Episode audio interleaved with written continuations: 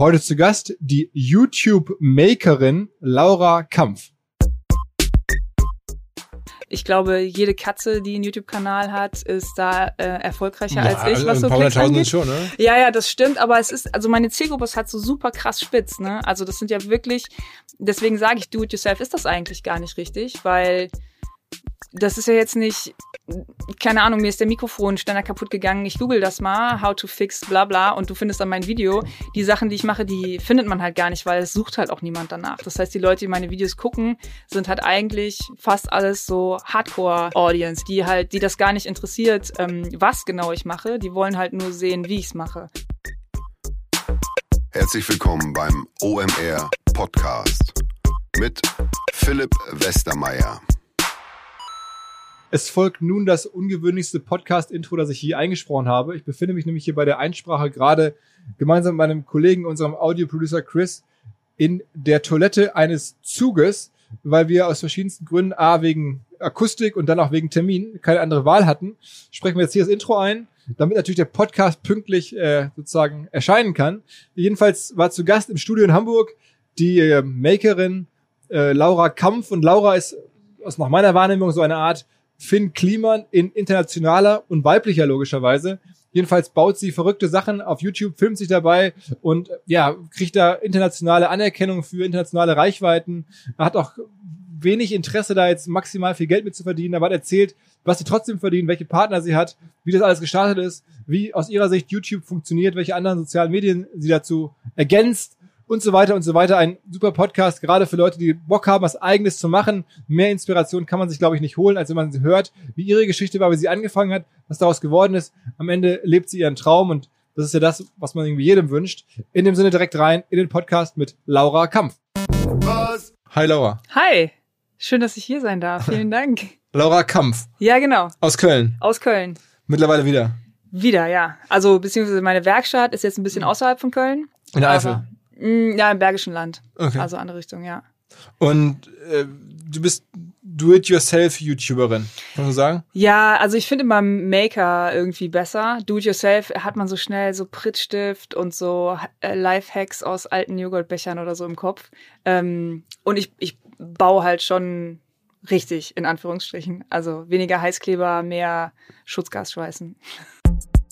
Vodafone läutet immer noch, seit einigen Wochen ja schon hier, die Zeit des Überall-Office ein. Es gibt also ein neues Produkt und zwar OneNet Express, eine virtuelle Telefonanlage und man ist dann überall damit erreichbar. Deswegen entsprechend das überall Office.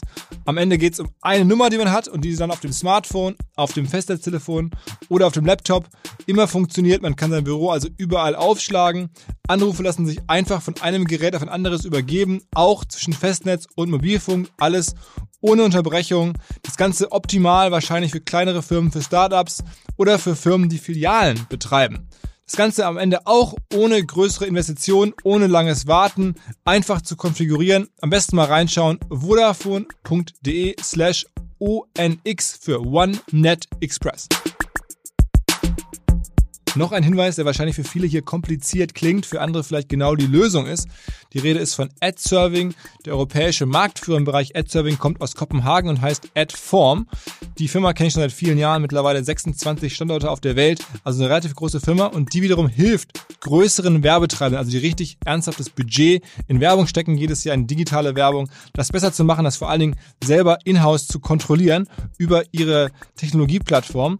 Und zwar werden da die verschiedensten Kompetenzen gebündelt. In der Fachsprache sagt man eine Demand-Side-Plattform, eine ähm, Data-Management-Plattform, eine Supply-Side-Plattform. Aber am Ende geht es darum, dass man Werbung einkauft auf den verschiedensten Publisher-Seiten über verschiedenste ähm, Kanäle hinweg, aber trotzdem optimieren kann, welche Creatives werden angezeigt und so weiter. Ganz wichtig in Zeiten, wo es immer weniger Third-Party-Cookies gibt, wo die Regularien immer komplizierter werden, macht es Sinn, sowas in-house zu können.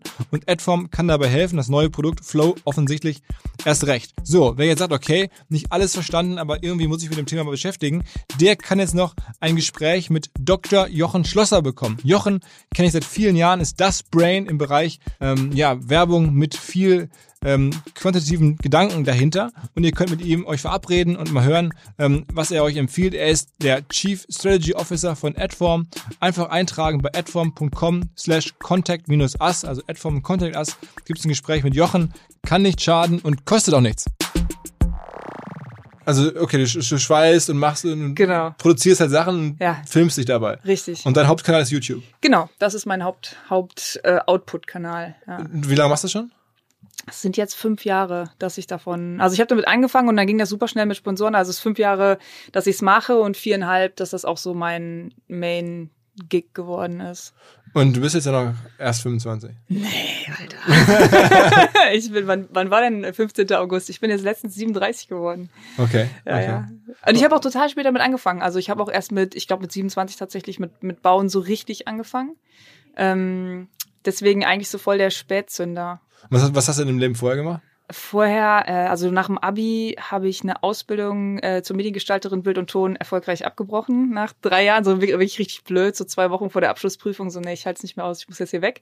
Dann habe ich Design studiert, habe mein Diplom als Kommunikationsdesignerin gemacht und während dem Studium schon angefangen zu merken, dass ich halt keinen Bock habe, nur am Rechner zu sitzen und die Prototypen und so Konzeptideen, die man sich da im Studium halt entwickelt, habe ich dann halt eher versucht, auch wirklich real ähm, zu bauen. Und so bin ich halt irgendwie an die ganze Geschichte rangekommen, dass ich dann halt meine Mockups nicht am Computer gebaut habe, sondern Aber du hast Physisch? keine richtige handwerkliche Ausbildung. nee, gar nicht. Mm -mm. Auch Hab kein handwerkliches Studium. -mm, nichts, nichts davon. Äh, habe ich alles bei YouTube gelernt. Also Wirklich? ist jetzt, ja, ja, voll. Ist denn dein Vater irgendwie, weiß nicht, nichts, keiner in meiner Familie. Also meine Oma war Friseurin. Ich glaube, von der habe ich noch so ein bisschen äh, Wertschätzung fürs Handwerk und mit den Händen arbeiten mitbekommen. Aber ansonsten nichts in irgendeine Richtung. Wir hatten keine Werkstatt, überhaupt kein Werkzeug. Gar Das hast du alles so mit Mitte, Ende 20 angefangen. Mhm. Ja. Voll komisch eigentlich, ne? Total. Du guckst auch so voll ja, ja, ja, ich hätte jetzt erwartet, äh, okay, und dann, dann ging es so weiter, dass du dann angefangen hast, Sachen zu, also Mockups zu bauen. Ja, genau. Also das war im Studium und dann habe ich relativ schnell gemerkt, ähm, dass ich in meiner Einzimmerwohnung nicht sehr weit komme. Also dann war halt so Stichsäge und Lötkolben und hast halt auch gemerkt, so es funktioniert halt einfach nicht, ich brauche Platz. Ähm, das war dann so eigentlich die wichtigste Erkenntnis und ich weiß auch immer noch nicht, wieso ich das alles so mich das getraut habe und so auf dem Schirm hatte. Aber ich bin dann von heute auf morgen habe ich meine Wohnung gekündigt, Auto verkauft, habe mir einen Wohnwagen gekauft und bin in so eine alte Kfz-Werkstatt in Köln gezogen ohne, ohne Werkzeug. Also da hatte ich halt, wie gesagt, nur Stichsäge, Lötkolben und habe gedacht, okay, gut, wenn ich halt wirklich mit Bauen anfangen will, dann muss ich mir halt auch die Chance dazu geben, dass das funktioniert und habe das dann irgendwie so alles auf eine Karte gesetzt und fünf Jahre in dieser Werkstatt gewohnt, im Wohnwagen und da so vor mich hingebaut. Und an- wovon hast du gelebt? Da habe ich ja noch studiert, äh, deswegen ist mir niemand auf den Sack gegangen und habe halt in der Kneipe gearbeitet und so Nebenjobs halt gehabt. Ne? Aha. Ja. Und wie ging's dann? Dann hast heißt, du hast dann in der Werkstatt gewohnt und äh, Spaß gehabt, Sachen zu bauen. Genau, wir haben dann halt auch so Partys da veranstaltet, um das alles so ein bisschen zu finanzieren. Ähm, irgendwann hatte ich dann auch noch so ein, das war dann aber in der nächsten Werkstatt, als ich nach den fünf Jahren da raus bin, dann habe ich mir halt Leute gesucht, die mit in die Werkstatt auch äh, reinkommen, also nicht zum Wohnen, sondern hatte ich zwei so Goldschmiedemädels, die so einen kleinen Platz äh, mitgemietet haben, damit das alles so finanzierbar bleibt. Aber so hat das halt irgendwie alles angefangen. Also eigentlich so mit dem größten Investment direkt am Anfang. So ich, ich miete mir jetzt eine 120 Quadratmeter Halle an und, und wohne da. Oder ich glaube, das waren sogar 180. Und hast du die Halle noch? Nee, leider nicht. Leider, leider nicht. Die haben mich dann irgendwann da rausgeschmissen, was ähm, jetzt am Ende auch dazu geführt hat, dass ich aufs Land gegangen bin, weil in Köln, ich bin wirklich von einer Werkstatt in die nächste, wenn irgendwelche leeren Hallenflächen da sind, die man sich halt leisten kann, also irgendwas unter 2000 Euro, dann ist das halt auch was, was bald platt gemacht wird. Ne? Das wird halt alles nicht, nicht behalten. Das wird entweder halt voll krass aufgebaut oder platt gemacht und Wohnungen. Und wie wohnst du jetzt? Jetzt habe ich eine relativ normale Wohnung in Köln mit meiner Freundin und habe aber dieses Studio slash Werkstatt auf dem Land und ich pendel so hin und her. Aber ich habe keine Lust, jeden Tag im Auto zu sitzen, deswegen bleibe ich meist ein paar Tage im Stück dann auf dem Land, mach da mein Ding, flodder rum, bau Kram und dann komme ich mal wieder in die Stadt, in die Zivilisation und fahre dann so hin und her. Oh, Okay. und, und wann ist es, oder wie ist es dann zu einem Business geworden? Relativ am Anfang, also ich hatte einfach Glück, glaube ich. Ich habe das nie als ähm, Business angefangen. Also diese YouTube-Videos habe ich in erster Linie gemacht, weil ich irgendwann selber ja auf YouTube gekommen bin. Also ich wollte ja lernen, wie das geht, aber Ausbildung, also mich hat das alles interessiert. Also ich kann jetzt nicht Schreiner, Elektriker, Schlosser, das geht ja nicht alles. Deswegen habe ich mir so die Infos bei YouTube geholt, wie das ja mittlerweile, glaube ich, halt auch einfach jeder macht. Ähm, Und dann ist mir irgendwann aufgefallen, dass ich halt immer wieder auf die Videos von den gleichen Leuten stoße. Ähm, und dass es dann halt sowas gibt wie Channels und dass die Leute dann vielleicht halt auch auf anderen Plattformen nochmal vertreten sind. Dann ging das halt damals los so mit Podcasts und so. Da gab es halt einen Typ aus, ähm, aus Amerika, Jimmy D. Resta heißt der. Da habe ich so seine Sachen gesehen und gedacht, ey, das ist halt genau das, was ich will. Das ist genau das. Also mir sind fast die Tränen gekommen. Das ist so eine richtige Offenbarung für mich gewesen. Was hat er gemacht? Ja, der baut halt auch so seinen Kram. Der hatte halt damals noch seine Werkstatt in New York und hat halt Sachen gebaut, die für ihn irgendwie Sinn machen, aber nicht unbedingt jetzt. Jetzt, so, sag mal ein paar Beispiele. Ja, der hat halt auch so Leatherman-Hacks gemacht mit seinen Messern, dass er da halt sich irgendwie unterschiedliche Griffe dran gebaut hat, wo dann nochmal Werkzeuge drin waren oder viel so, so Schilderkram und ähm, der war früher in der, in der Spielzeugindustrie und hat dann halt so machin maschinelle Prototypen eigentlich gebaut. Also nichts, wo man sagt, boah, perfektes Produkt, das muss sofort auf den Markt, sondern eher so Sachen, wo du denkst, ey, das, da steckt total viel Charakter drin. Das ist halt nur für ihn nützlich. Keine oh. Ahnung, warum das jetzt, ne? Aber, aber das hat mich so voll ergriffen. Aber du hast ja auch so mittlerweile schon, sag mal, von dir die paar krassen Sachen, die du gebaut hast. Ähm, ach krass, weiß ich. Also ich habe mir ein Tiny House gebaut, in dem ich dann auch länger gewohnt habe, ähm, in super kurzer Zeit. Das war, glaube ich, krass. Ich mache viel so Fahrradprojekte, mehrere Fahrräder übereinander schweißen. Ich habe mein Kinderkarussell aus aus Schrottfahrrädern gebaut. Das fand ich super cool. Äh, das war wirklich ein, also eins meiner schönsten Projekte, glaube ich. Ähm, oh Gott, fände ich baue jede Woche was. Ich glaube, ich irgendwie mittlerweile 300 Sachen gebaut. Ähm, aber es geht gar nicht so drum, dass das halt ultra krass ist sondern es geht darum, dass man jede Woche was macht und irgendeine Idee hat. Zum Beispiel jetzt heute ist mir das mit dem Fahrrad passiert. Ich wurde da aus dem Zug geschmissen. Ich fahre jetzt heute Abend nach Hause und ähm, suche mir ein Klapprad und baue das so um, dass ich da was mit anfangen kann. Also seine eigenen Probleme zu lösen und da so ein bisschen aktiv zu werden. Das ist halt das, was mir gefällt. Das muss nicht immer krass sein. So die, auch manchmal so die einen, ähm, die beeindruckendsten Sachen sind für mich gar nicht die Sachen, die fett sind und da war ich in Amerika und die knallen, sondern Sachen, wo ich meine eigenen Probleme gut löse. Vor zwei Wochen habe ich mir ein Kamerastativ gebaut. Das ist so geil. Also es ist halt einfach, das kannst du auf dem Markt nicht kaufen. Das könnte man wahrscheinlich auch nicht bezahlen, weil das halt eine Woche Arbeit war. Und was kann das? Ähm, du kannst relativ schnell, das ist wie so ein Studiostativ, ne? Diese Fernsehstudios, dass du es hoch und runter pumpen kannst, aber es ist halt komplett aus Schrott gebaut. Also mich hat das nichts gekostet, aber es löst trotzdem all meine Probleme. Und der einzige Wert da drin ist halt meine Woche Arbeit. Weißt du, ich meine, das finde ich halt irgendwie so interessant. Also noch ein paar mehr Sachen, weil ich, wenn man das bei dir begreifen will, jetzt und es noch nie vorher gesehen hat, dann musst du einmal hören, was du noch so alles hast. Ja, ja. Ähm, das Fahrrad, mit dem ich draußen bin, da bin ich halt morgens damit zur Arbeit gefahren und habe ständig irgendwie meinen Kaffee verschüttet und habe es auseinandergeflext und mir einen Kaffeebecherhalter mit reingebaut. Das ist auch eigentlich eine coole Geschichte. Das Fahrrad habe ich mir damals gekauft, als ich noch einen richtigen Job hatte. Bei Urban Outfitters habe ich als Display Artist gearbeitet. Also ich habe da die Ladeneinrichtung gemacht und dachte so, ja, also erster Job nach dem Studium, ne, jetzt verdienst du Geld, so jetzt kaufst du erstmal ein fettes Fahrrad. Habe dieses Fahrrad gekauft, ich glaube, es hat 400 Euro gekostet. Und das hat mich direkt richtig krass belastet, so dass ich halt dieses teure Fahrrad, also klar gibt's Fahrräder, die noch teurer sind, aber vorher hatte ich halt immer nur Schrottfahrräder und das fand ich so richtig unangenehm, dass ich jetzt dieses 400 Euro Fahrrad habe und das eigentlich halt gar nicht so richtig brauche und das hätte halt ein Schrottfahrrad auch getan. Und dann habe ich irgendwann überlegt, das zu verkaufen, aber dann ist halt so die Frage nach dem Wert. Ne? Das hat mal 400 Euro gekostet. Jetzt bin ich ein Jahr gefahren, so was kostet das denn jetzt noch? Keine Ahnung. Und dann habe ich halt, dann fing das so mit den Videos langsam an. Und dann habe ich gedacht, scheiß drauf, ich mache jetzt ein Projekt da draußen, habe es halt zerschnitten, also komplett entwertet, diesen Cupholder da reingeschweißt und jetzt belastet es mich nicht mehr. Jetzt ist es halt irgendwie so, es hat also es hat auf dem Markt überhaupt keinen Wert mehr. Aber wenn du mich jetzt fragen würdest, so, ich gebe dir 1000 Euro für das Ding, würde ich sagen, nö, ich behalte das. Das ist Mehrwert. Weißt du, wie ich okay. das meine? Das okay. ist halt ja, so ein bisschen ich, verdreht ich, irgendwie. Äh, weiter Projekte, weiter, du musst noch ein paar Projekte pumpen. Projekte pumpen. Oh Gott, ey, muss, ich muss aber auf Insta gucken. Was habe ich denn noch so gemacht? Oh, ähm, bis jetzt so richtig so Sachen, die voll geknallt haben. Ich war, kennst du Adam Savage von den Mythbustern? Nee. Ähm, das ist so ein, Pro ja, er, der, der Tontechniker nickt. Ähm, das ist so von Chris, ja.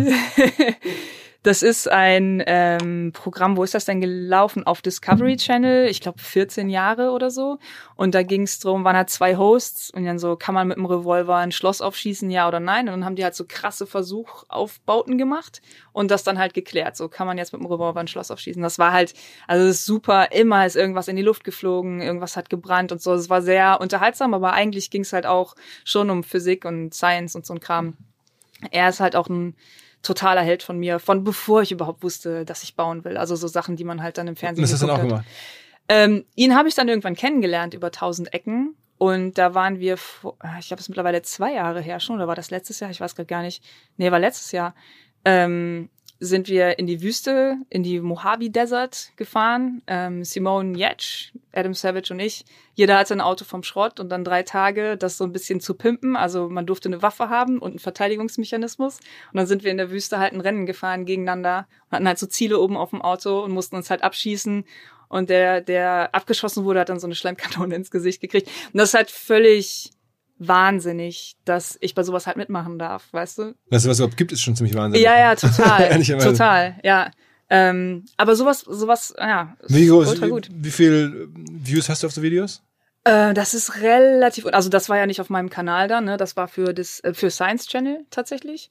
Ähm, aber ja, also mit Views, ich glaube, das ist relativ unterwältigend, wenn man das jetzt mit so normalem, mit normalem äh, YouTube-Content vergleicht. Also ich glaube, jede Katze, die einen YouTube-Kanal hat, ist da äh, erfolgreicher ja, als ich, was also so Klicks angeht. Schon, ne? Ja, ja, das stimmt. Aber es ist, also meine Zielgruppe ist halt so super krass spitz. Ne? Also das sind ja wirklich, deswegen sage ich, Do-it-yourself ist das eigentlich gar nicht richtig, weil das ist ja jetzt nicht keine Ahnung, mir ist der Mikrofonständer kaputt gegangen. Ich google das mal, how to fix, bla bla, und du findest dann mein Video. Die Sachen, die ich mache, die findet man halt gar nicht, weil es sucht halt auch niemand danach. Das heißt, die Leute, die meine Videos gucken, sind halt eigentlich fast alles so Hardcore-Audience. Ja, genau, die halt, die das gar nicht interessiert, ähm, was genau ich mache. Die wollen halt nur sehen, wie ich es mache. Aber wie viel, wie viel Subscriber hast du dann? Äh, es sind so 520.000, glaube ich. Das ist schon eine halbe Million. Das ist ja schon ja. viele Menschen. Ja, ja, wie gesagt, vor allem dafür, dass das halt so ein was macht sie da überhaupt Thema ist, äh, finde ich das eigentlich ganz gut. Also, Auf seiner zweiten Plattform Instagram bist du über 100.000 oder so. Mm, genau, kurz vor 100.000, ja.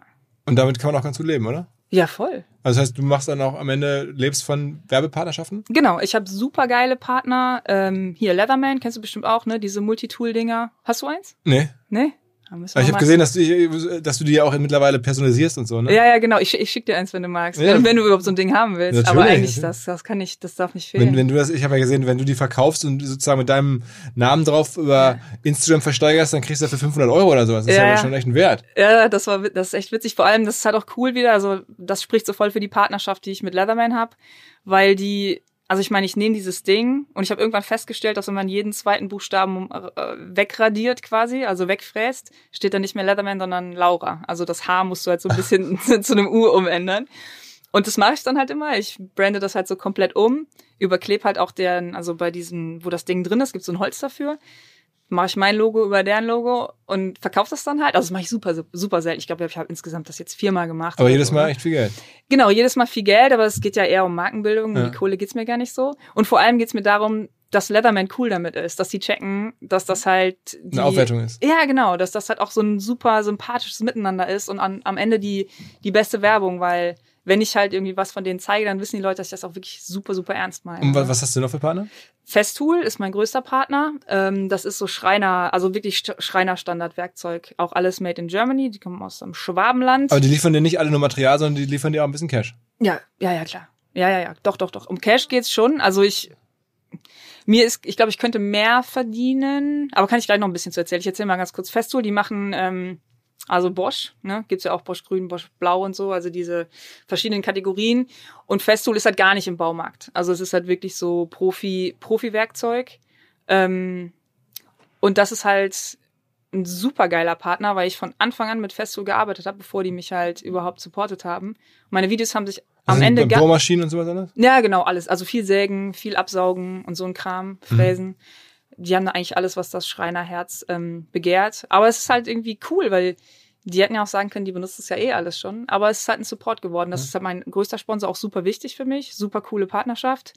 Aber für den Viewer hat sich eigentlich nichts geändert. Also das ist jetzt halt nicht so, Leute, die neue XY, er äh. ist so geil, sondern ich benutze das halt einfach nach wie vor. Aber die wissen das zu schätzen, ich weiß das zu schätzen, voll die gute Partnerschaft und es ist halt Werbung, die nicht nach Werbung aussieht, weil es am Ende halt auch einfach keine ist, weil ich auch total auf das Zeug stehe. Ne? Ja.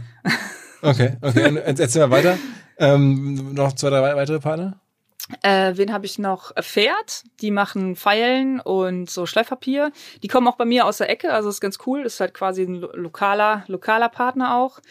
Dann habe ich noch Isotunes, die so, so Kopfhörer ähm, und Lincoln Electric, die machen Schweiß, also, Schweißgeräte. Okay, sind also jetzt nicht so wahnsinnig jetzt hunderte, sondern vier, fünf Partner. Genau, nur. genau. Und das, das finde ich reicht dann auch. Also, aber du kriegst wahrscheinlich noch mehr Anfragen?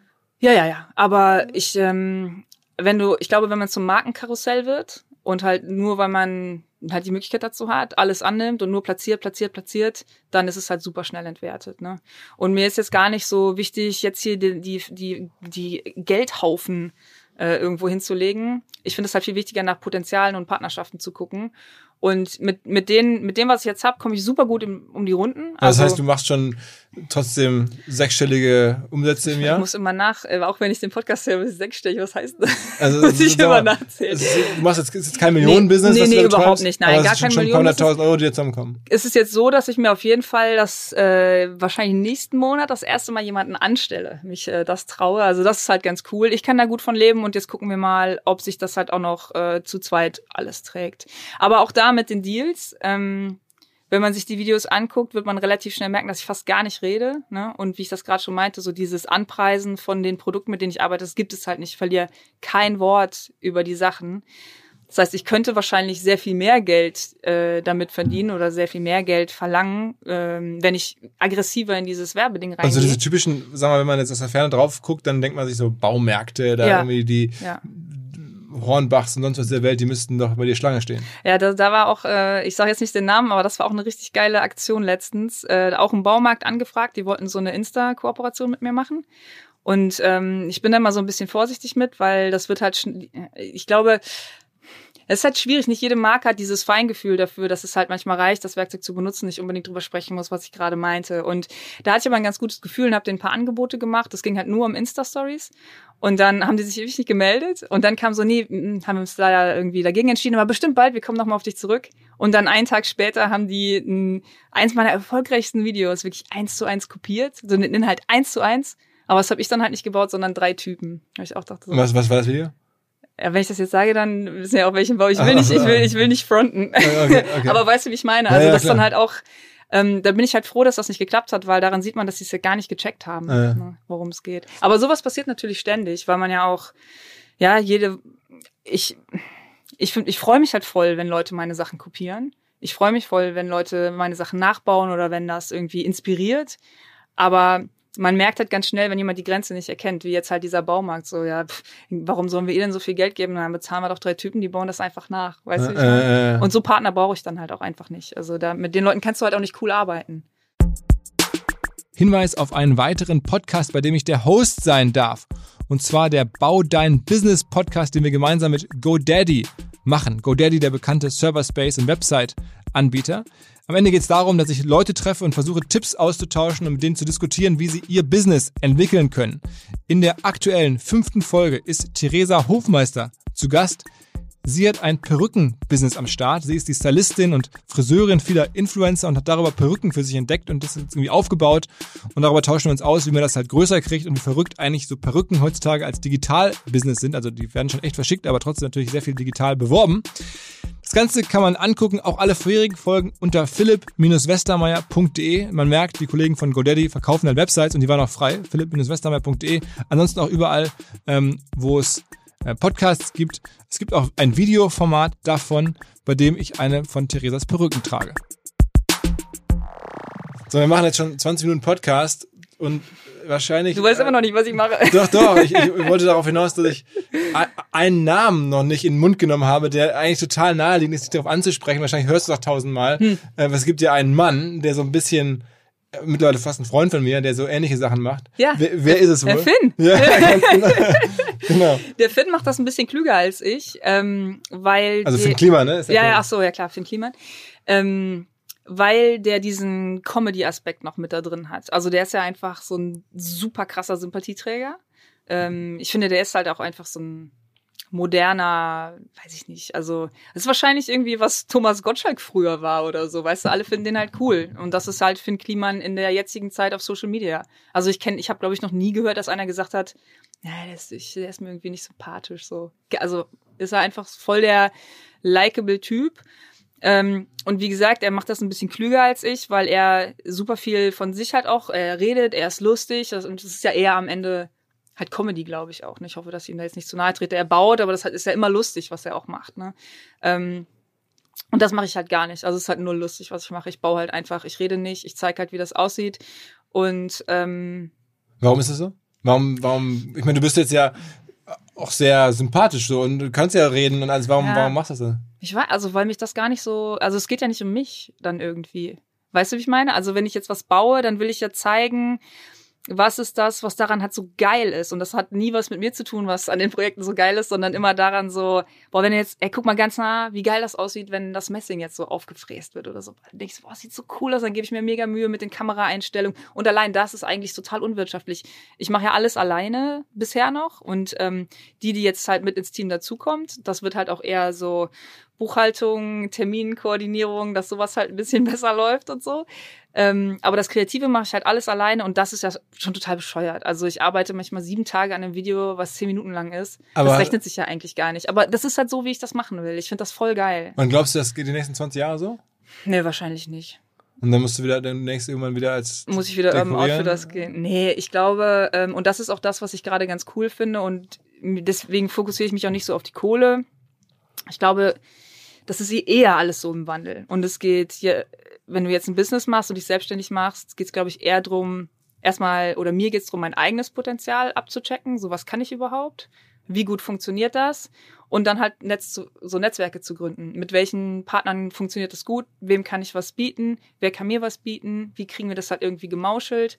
Das finde ich halt, ähm, das ist viel wichtiger, als jetzt halt eben die, diese Geldberge anzuhäufen und zu sagen, ja gut, okay, wenn das jetzt alles in Flammen aufgeht, dann habe ich aber genug. Weil, mhm das ist, glaube ich, nicht so sinnig. Okay. Und sag mal, so ein paar andere Kanäle, die jetzt immer wieder hochkommen. Machst du was bei TikTok? Ja, nee, da habe ich meinen Zugang noch nicht so gefunden. Also ich check's halt nicht. Ich check's gar, also ich check's gar nicht. Ich habe jetzt auch mal so äh, mich mal eine Stunde halt so hingesetzt, mir das angeguckt und ich verstehe so diesen Suchtfaktor, das was man auch bei Insta hat, dass man halt immer swipen, swipen, swipen will und dass einem schon so ein gutes Gefühl gibt. So diese Daumenbewegung ist ja schon ist ja so, wie man sich vor den Spiegel stellt, um, lächel, um zu lächeln, damit man sich gut fühlt. Ist ja schon fast diese Daumenbewegung. Du machst so und irgendwie äh, ist man schon direkt entspannter. Ist auch so ein bisschen irre. Ähm, aber ich habe da jetzt so meine Story für TikTok noch, TikTok noch nicht. TikTok. Und, und, so, also richtig als alte Frau geoutet. Ja, TikTok, TikTok habe ich nie verstanden. Okay, und, und, und Twitch oder so auch mal angeguckt? Habe ich angeguckt. Mh, mm, ja, ich glaube, also ich mache halt ab und zu Livestreams auf YouTube. Ich verstehe, dass Twitch halt geiler ist, auch so mit diesem Bezahlsystem, dass man da viel mehr Cash mitmachen kann. Aber wie gesagt, ich mache das alles alleine und ich tue mich halt auch schwer damit, zu viele Kanäle Du hast Patreons, ne? Also Patreon machst ja, du, ne? Patreon ist geil. Das, das, ist voll gut. Haben wir auch schon ein paar Mal hier im Podcast gehabt, nochmal ganz kurz erklärt. Das ist halt eine ähm, eine Lösung, die man einbauen kann, wo halt Leute so eine Art Spenden-Abo abschließen mhm. ähm, oder einfach Support-Abo. Spenden hören sie, glaube ich, gar nicht so gerne da bei Patreon. Mhm. Ähm, Deutschland gibt es was ähnliches, Steady heißt es, glaube mhm. ich. Ähm, jedenfalls ist es halt so, du unterstützt einen Creator äh, und dann dauerhaft irgendwie so äh, abo -Style. Genau, so monatliche, monatliche genau, Basis. Genau, und das ist im YouTube-Bereich relativ groß. Ne? Ich hatte irgendwie ähm, vor kurzem mal mit Kurz gesagt, gesprochen mit dem ja. Philipp, ähm, der da echt einer der größten ja. Patreon-Empfänger weltweit ist. Mhm und da, weiß nicht, zigtausend Euro im Monat bekommt, also, oder zig, zehntausend Euro im Monat bekommt, mhm. ähm, bei dir kann man sehen, du hast, glaube ich, so fast 800 Leute, die mhm. dich sozusagen als Abonnenten unterstützen. Genau. Und die zahlen auch so jeweils 5 Euro, 10 Euro sowas? Ja, da so am Ende, ich meine, das ist natürlich auch immer so ein bisschen up and down, aber ich glaube, es sind so 2000 Euro oder sowas um den Dreh. Hast Im Monat. Du, hast du geguckt?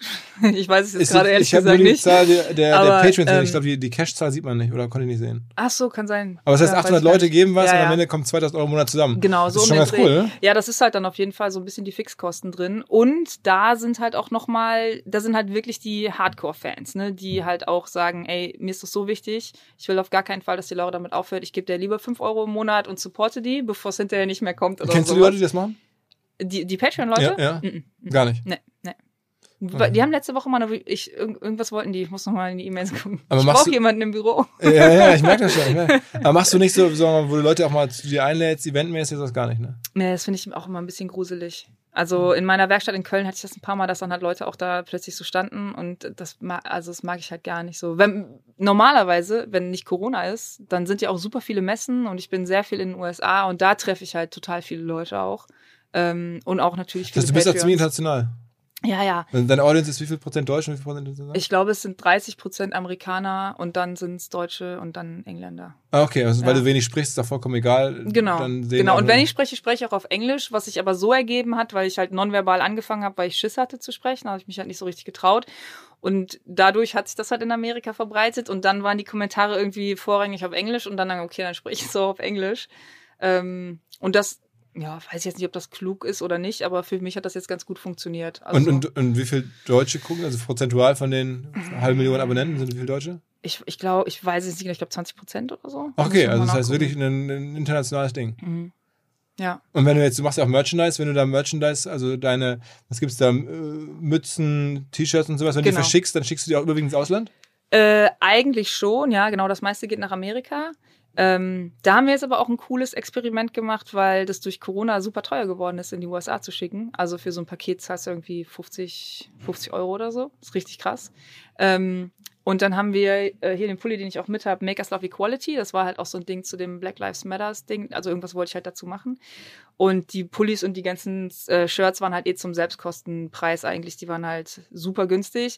Aber damit dieses ganze Shipping-Ding und auch Leute, die jetzt halt irgendwie dann, auch wenn es nur 20 Euro für ein super faires Blabla-Shirt, Öko, ne, nicht viel sind, gibt's ja trotzdem Leute, die auch das gerade nicht haben, gerade in Corona und so. Und dann haben wir das Design einfach auch online gestellt und gesagt, jeder, der das halt irgendwie nicht verschippt haben will, der das selber drucken will oder dann halt doch eine Tasse will oder den Pulli in 5XL oder so, was ich jetzt halt nicht im Store habe oder in 5XS, was weiß ich, könnt ihr euch einfach runterladen und selber drucken.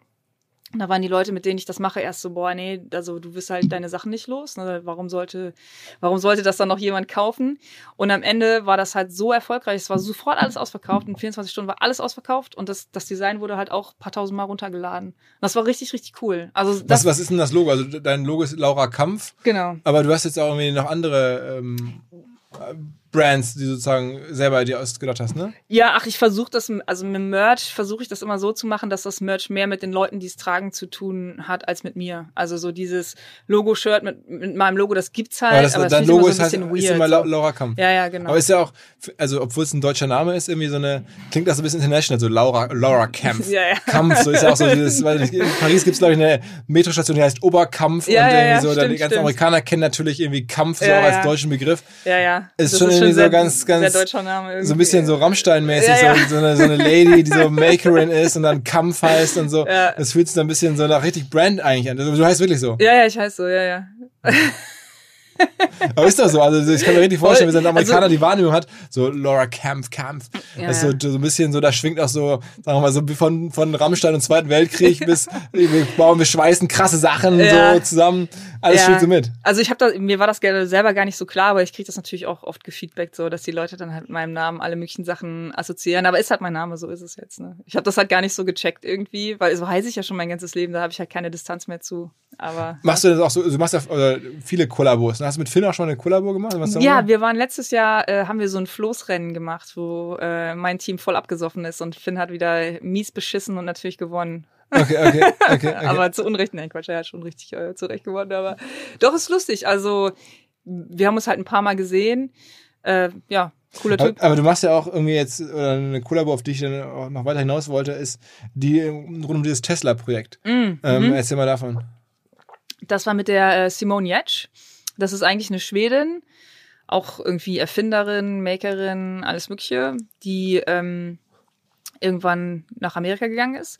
Und die hat sich einen Tesla gekauft und äh, den zum Pickup umgebaut und hat mich gefragt, ob ich Bock habe, da mitzumachen. Also ich habe da viel, bin da eingeflogen und habe halt viel Kamera gemacht, aber durfte natürlich halt auch mitbauen und so, ne? Ultra geil. Und dann habt ihr den Tesla umgebaut? Die hat sich einen brandneuen Tesla gekauft und dann Der hat kostet dann so 60, 30, also ich glaube, das war dieses Model 3 oder so. Oder Okay. ich, Also, okay. ich weiß es gar nicht. Also der, der, der günstigste von denen. Mhm. Ähm, ja, ich weiß aber nicht, was gekostet hat. Keine Ahnung. Vielleicht. Ich, ich kenne mich mit Audis aus. Also Ich, würde- ich würde immer einen E-Tron empfehlen. Ja, was, was kostet denn so ein e-tron? Kann man da mal Ungefähr- Stuff ja, das ist abschneiden? teuer, ist teuer. Ähm, ja, aber das, das, das war halt echt ein geiles Projekt. Das Witzige ist jetzt, sie kann damit fast gar nicht rumfahren, weil das so populär ist. Also, ich weiß gar nicht, wie viele Aufrufe das jetzt gerade hat, aber In Schweden. äh, nee, nee, in Amerika. So, Also okay. sie ist in San Francisco Ah. ähm, und sie kann mit dem Ding fast nicht fahren, weil sie sofort angehalten wird und der Verkehr so zum Stoppen kommt und, Und wie alle sieht sie das aus? Was- was sieht voll geil aus. Also was ist das jetzt? Beschreibt man einen Tesla, der jetzt Ein Pickup ist. Also es ist jetzt halt ein richtiger Pickup mit so einem Überrollbügel und noch Lampen vorne dran und so ein Truckbed und das heißt und so auch einer richtig Klappe hochgebockt und und so, größere Reifen und so? Nö, nö, das nicht. Also es ist halt alles, es ist halt ein schickes Auto, aber hinten statt dem Rücksitz und dem Kofferraum ist halt alles flach und äh, Und das, halt das habt ihr gemacht, ohne dass Tesla das wollte oder so?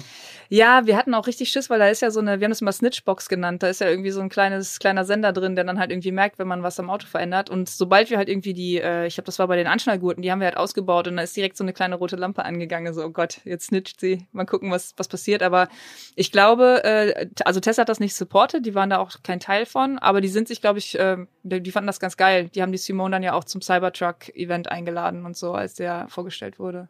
Okay, und das, das hat ein paar Millionen Aufrufe, das Video. Ne? Mm, ja, ja, ja, ja, das ist richtig. Aber es, du bist einfach hin, weil sie sich eingeladen hat oder Spaß? Nach dem Ja. Fliegen wir nach San Francisco, machen ein bisschen Ja, mit? ja, genau. Wir haben uns äh, vor Jahren mal kennengelernt. Das war echt total, total zufällig, weil sie in Köln war für irgendeine Fernsehshow. Damals hat sie halt noch viel mehr dieses Queen of Shitty Robots Ding gemacht. Also sie hatte halt so einen, so einen Zahnputzroboter und einen Lippenstiftroboter, der so in einer Minute tausend Lagen Lippenstift aufträgt und halt so, die ist eigentlich, eigentlich durch diese GIFs halt so krass Ja. populär auch geworden. Und war in Köln und da ist irgendein Termin ausgefallen. Dann hat sie getweetet so, ey, Köln, mir ist langweilig. Und dann hat ein gemeinsamer Fan halt so, ey, dann geht die Laura besuchen. Und ich hatte sie auch gar nicht so auf, also ich kannte sie, aber hatte es nicht so auf dem Schirm. Ähm, und dann ist sie vorbeigekommen und das war, als äh, Trump gewählt wurde. Und sie war ziemlich geknickt deswegen. Und dann haben wir, ähm, war, irgendwie mussten wir so unseren Unmut kanalisieren und haben den Pussy Grabs Back Robot, gebaut. Und das war so ein, so ein gemeinsames Projekt, was irgendwie aus dem Nirgendwo kam. Und seitdem haben wir uns halt auch natürlich voll verstanden und sind so in Kontakt geblieben. Und sie lebt in den USA. Sie lebt in den USA und ich habe eine Zeit lang viel für YouTube gemacht und die haben mich oft drüber geflogen und immer wenn ich dann in San Francisco war oder wegen irgendeiner Messe, einer Maker Fair oder so, habe ich dann versucht, das so zu planen um sie rum, dass ich halt auch sie noch besuchen Das kann. heißt, YouTube ähm, pusht dich schon auch. Ja, schon. Ja, was heißt pusht mich schon? Die haben mich so ein paar Sachen mal eingeladen, genau, so. Aber jetzt nicht, dass sie dir Geld geben oder wie sowas. Mhm. Okay, nicht richtig. Aber Mhm. dass sie dich irgendwie dann deine, dich irgendwie reichweitenmäßig. Nee, nee, das, das können die auch, glaube ich, gar nicht. Also wenn ich ganz ehrlich bin, glaube ich, dass auch bei YouTube keiner, der das, diesen Algorithmus im Griff hat, dass die da irgendwie sagen können, hier ist so ein Rädchen, jetzt drehen wir Laura Kampf mal ein bisschen hoch. Also Guckst du den du an? Ich meine, du hast ja bei YouTube, was man ja weiß, ist, du brauchst halt hohe, lange Sehdauer, also musst relativ Mm, lange Watchtime, ja, ja. Watchtime haben. Das, Genau. das ähm, guckst du dir schon auch alles an, die Statistiken. Ich versuche mich da so ein bisschen von fernzuhalten, weil einen das halt auch irre macht. Ne? Gerade in so einer Zeit wie jetzt, also jetzt ist gerade halt alles voll am Abkacken, ist halt Sommerloch und auch so nach Corona. Die ersten Corona-Wochen waren halt krass, also es hat alles voll explodiert. Und jetzt ist halt, ja, also die Klicks sind halt mies und dann hat man ja, ich weiß nicht, was du dich schon mal bei YouTube in so eine, in dieses Creator Studio Ja. eingeloggt? Ja, genau. Und dann hast du ja so deine Top 10 und dann immer so dein Video 10 von 10. Die Leute interessiert es nicht so sehr, weißt du, das ist ja immer so richtig, Gott, hör, hör auf, ich kann das nicht. Deswegen versuche ich mich halt von diesen ganzen Zahlen und so immer ein bisschen fernzuhalten. Aber deine Zahlen sind jetzt aktuell rückläufig sozusagen und das belastet Ja. einen schon. Ja, ja, aber das ist immer, also das ist im Sommer halt immer so. Aber ich denke auch trotzdem jedes Mal so, boah, Ende der Karriere, das war's jetzt. Aber das ist halt das, was so Zahlen mit einem machen, ne? Wenn man ja auch weiß, dass man halt so ein bisschen davon abhängt, dass das alles läuft, ist das natürlich, macht einen das nervös, wenn weniger geguckt wird, aber das wird halt auch wieder hochgehen. Das ist halt das YouTube-Ding, ne? Hoch und runter. Eine Firma hat vor 22 Jahren bereits erkannt, was für uns heute alle eine zentrale Frage ist, nämlich wie wir uns mit Energie versorgen.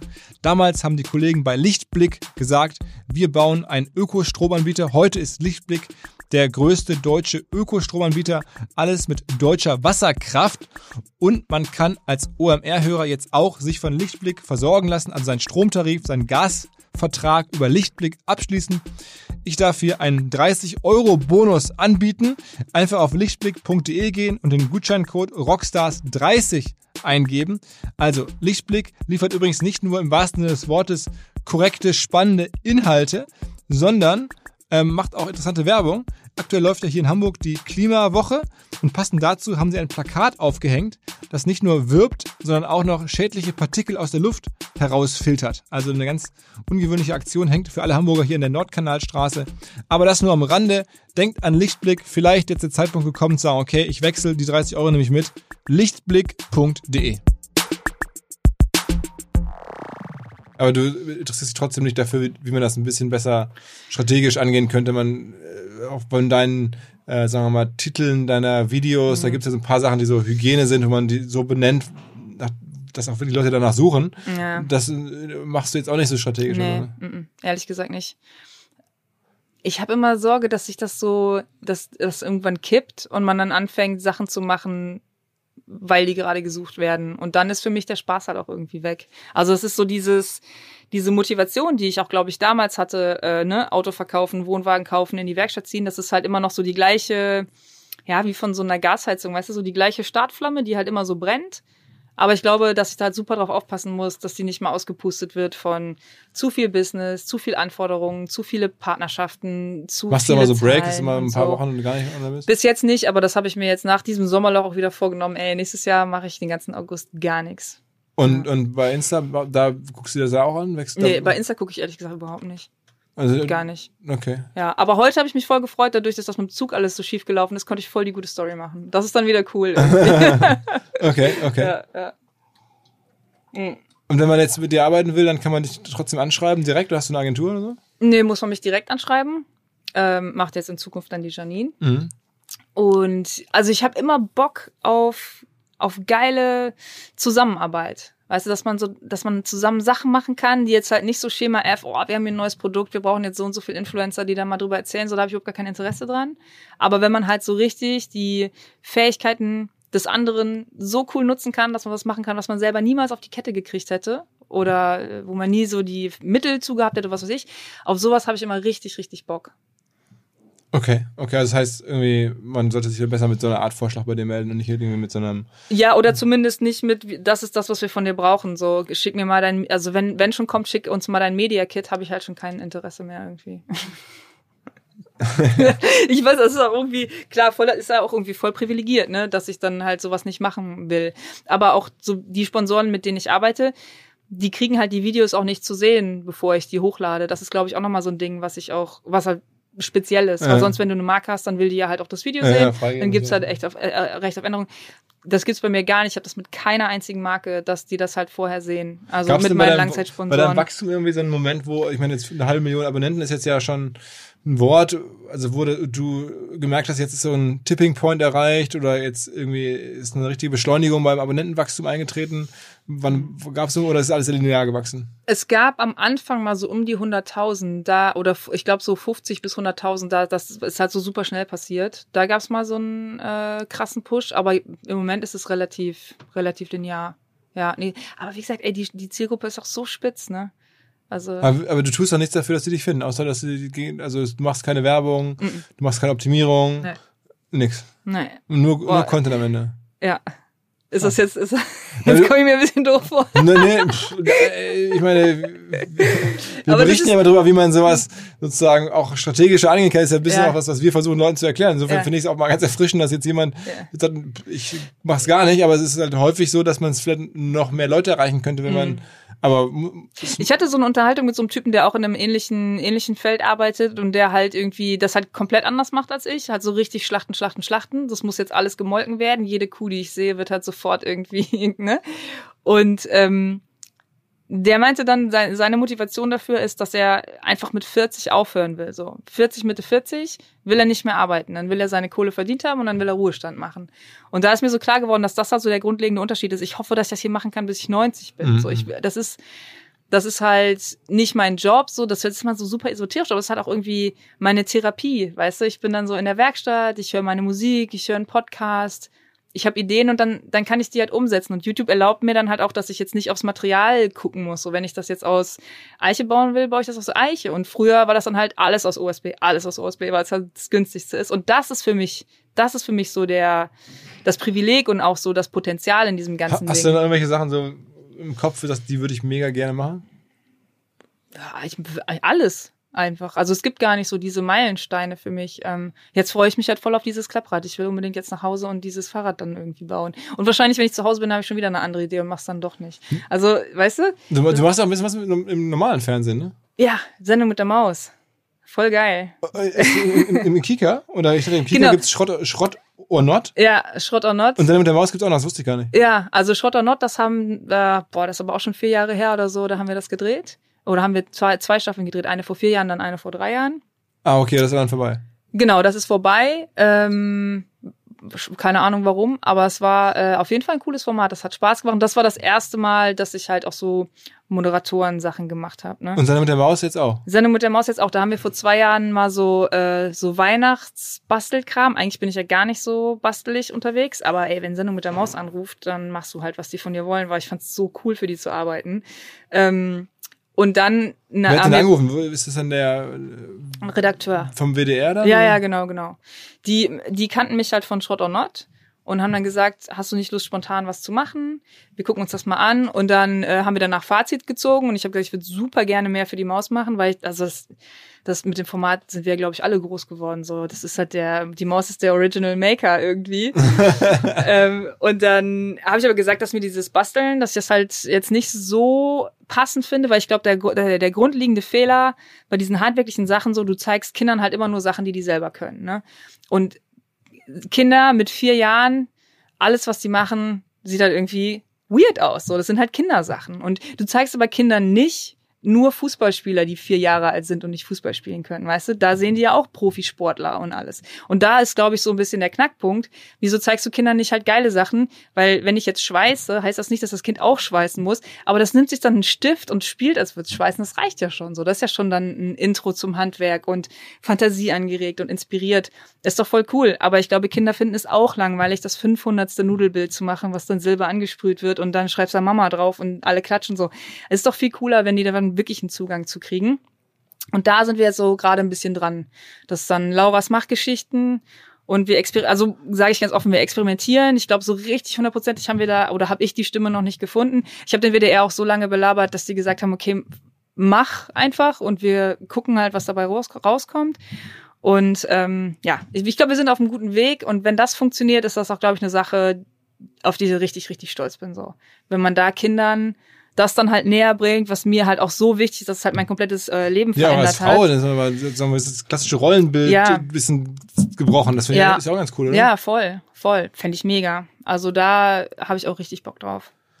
Und einen Podcast machst du übrigens auch, oder? Ja, einen Podcast mache ich auch seit einem guten Jahr mit der Melanie Rabe, die ist Bestseller-Autorin. Äh, Was schreibt ihr, das heißt Buch? Äh, unblutige Thriller schreibt sie und äh, das letzte war Die Wälder. Die Wälder, die Falle, musst du mal gucken, also cooler, cooler Kram. Auch aus Wird, Köln? Äh, wir sind sogar auf die gleiche Schule gegangen, ja. Also wir kennen schon länger dann. Ja, ja, genau. Wir kennen uns seit der Schulzeit.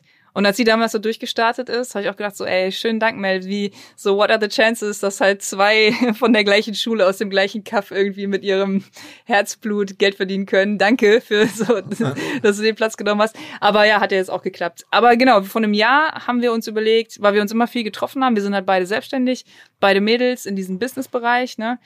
Ähm, und immer, wenn wir uns auf einen Kaffee oder ein Bier getroffen haben, sind die Gespräche sofort so super deep geworden und auch so ein bisschen Pep-Talk und wie ist das bei dir, wie ist das bei dir? Gerade dadurch, dass die in einem total anderen Feld ist, kann man sich voll gut wie heißt der Podcast? helfen. Rabe und Kampf. Rabe und Kampf. Ja, Melanie Rabe und äh, Laura und wie, Kampf. Wie viele genau. Folgen gibt's jetzt schon? 55 oder so? Und ja, ihr machst du schon, die kommen jede Woche, oder was? Ja, genau, die kommen jede Woche, aber auch da das gleiche wie mit dem YouTube-Kanal. Wir haben halt gesagt, wir wollen ähm, nichts vorbereiten, wir wollen es nicht stressen. Wir treffen uns, wie wir das halt in den Gesprächen auch machen, machen Kaffee und fangen halt an zu schnacken. Und Audioqualität ist halt nicht so geil. Müssen wir mal ein bisschen was machen. Aber ähm, auch da Hauptsache kein Stress und Hauptsache nicht irgendwie direkt so, okay, wie können wir damit Geld verdienen? So, das ist erstmal nicht interessant, sondern das ist halt unsere wöchentliche Therapiestunde, ähm, wo wir schnacken. Okay. Ja. Und das ladet aber Spotify überall hoch. Genau, das ist überall. Ja, voll gut. Ey, was ein Leben, was eine Story. Also ich ja, bin ja begeistert, deswegen ich meine, fand ja diese Wundertüte hier des Podcasts, wo immer Ja. wieder neue Sachen rauskommen. Ich denke, was es alles für Leute gibt und was man alles machen kann, auch dank am Ende dieser ganzen digitalen Welt. Ja, ähm, so viel Negatives man darüber sagen kann, so viel Positives ist ja auch da. Mhm. Und da finde ich, ist es ein super Beispiel. Und ähm, ja, ich äh, freue mich für dich und Glückwunsch zu den Möglichkeiten und zur Verwirklichung deines Traums. Am Ende klingt es so, als wenn du da deinen Total. Traum Voll. lebst Ja, ja. im, Bergischen Land. Ja. Nee, ich muss wirklich sagen, mir geht's richtig gut. Ich bin dankbar, dass ich da so einen Zeitslot erwischt habe, ähm, dass es halt YouTube und Insta gibt und man da halt auch Content machen kann, nachdem man nicht sucht und Content, der eigentlich halt keinen interessiert. Aber wenn du dann jemanden findest, dann geht bei dem vielleicht genauso ein Licht auf wie bei mir damals, als ich Jimmys Kram gesehen habe, mit dem ich jetzt übrigens befreundet bin. Voll geil. Wie, wie heißt der noch? Jimmy? Jimmy die Resta. Die Rester. Ja. Und ähm, ja, das ist doch, das ist doch geil. Also ist ein Traum. Und wenn es gut, richtig gut läuft, dann kaufst du ein Motorrad. Also du kaufst, du hast schon einige, habe ich gehört. Ja, ja, ja, ja. Ich habe letzte Woche noch eins gekauft, äh, aber auch so ein Scheunenfund, der wird jetzt wieder auf, aufgearbeitet. Eine alte Yamaha DT 400. Ja, schön, Enduro-Ding. schöne Knatterkiste, ja. Ja, ja. Okay. Laura Kampf, Ladies and Gentlemen. Ja, vielen Dank. Ja, Ja. das hat Spaß gemacht. Ich bin übrigens auch tatsächlich ein richtig großer Fan von deinem Podcast. Muss ich jetzt noch mal ein bisschen rumschleimen. Oh, ich, äh, geil. Ja, ja. Also ab und zu, wenn du da schraubst, hörst du dann ich, morgens ja, zu. ja, genau. Ich, also es ist natürlich oft so, wenn es so gerade so Kohle, Investment und so, habe ich halt null Ahnung von. Aber ich finde das dann auch immer cool, auf die andere Seite mal zu gucken Um mal und zu so hören, wie was die Erwachsenen da das so aus den machen. Leuten raus ja, frage. ja, Ja, das freut mich sehr. Vielen, vielen Dank. cool. Jo, ciao, ciao. Tschüss. Zum Ende des Podcasts noch eine softe Überleitung zu unserer OMR Academy. Wir starten jeden Monat einen neuen Kurs aktuell. Am 9. Oktober fängt der Google-Kurs an. Also man lernt wirklich ganz tief, wie Google Advertising funktioniert, Tipps und Tricks, lernt eine Menge Leute kennen, die sich damit auskennen. Ähm, das Ganze läuft dann über zehn Wochen mit zwei bis drei Stunden Lernaufwand pro Woche. Es gibt ein Zertifikat am Ende. Es gibt eine ganze Reihe von anderen Kursen. Einfach am besten mal nachgucken. omr-academy.de. Großes Thema für uns. Wir arbeiten da mit Headstart Studios zusammen, unser Partner. Einfach mal reinschauen.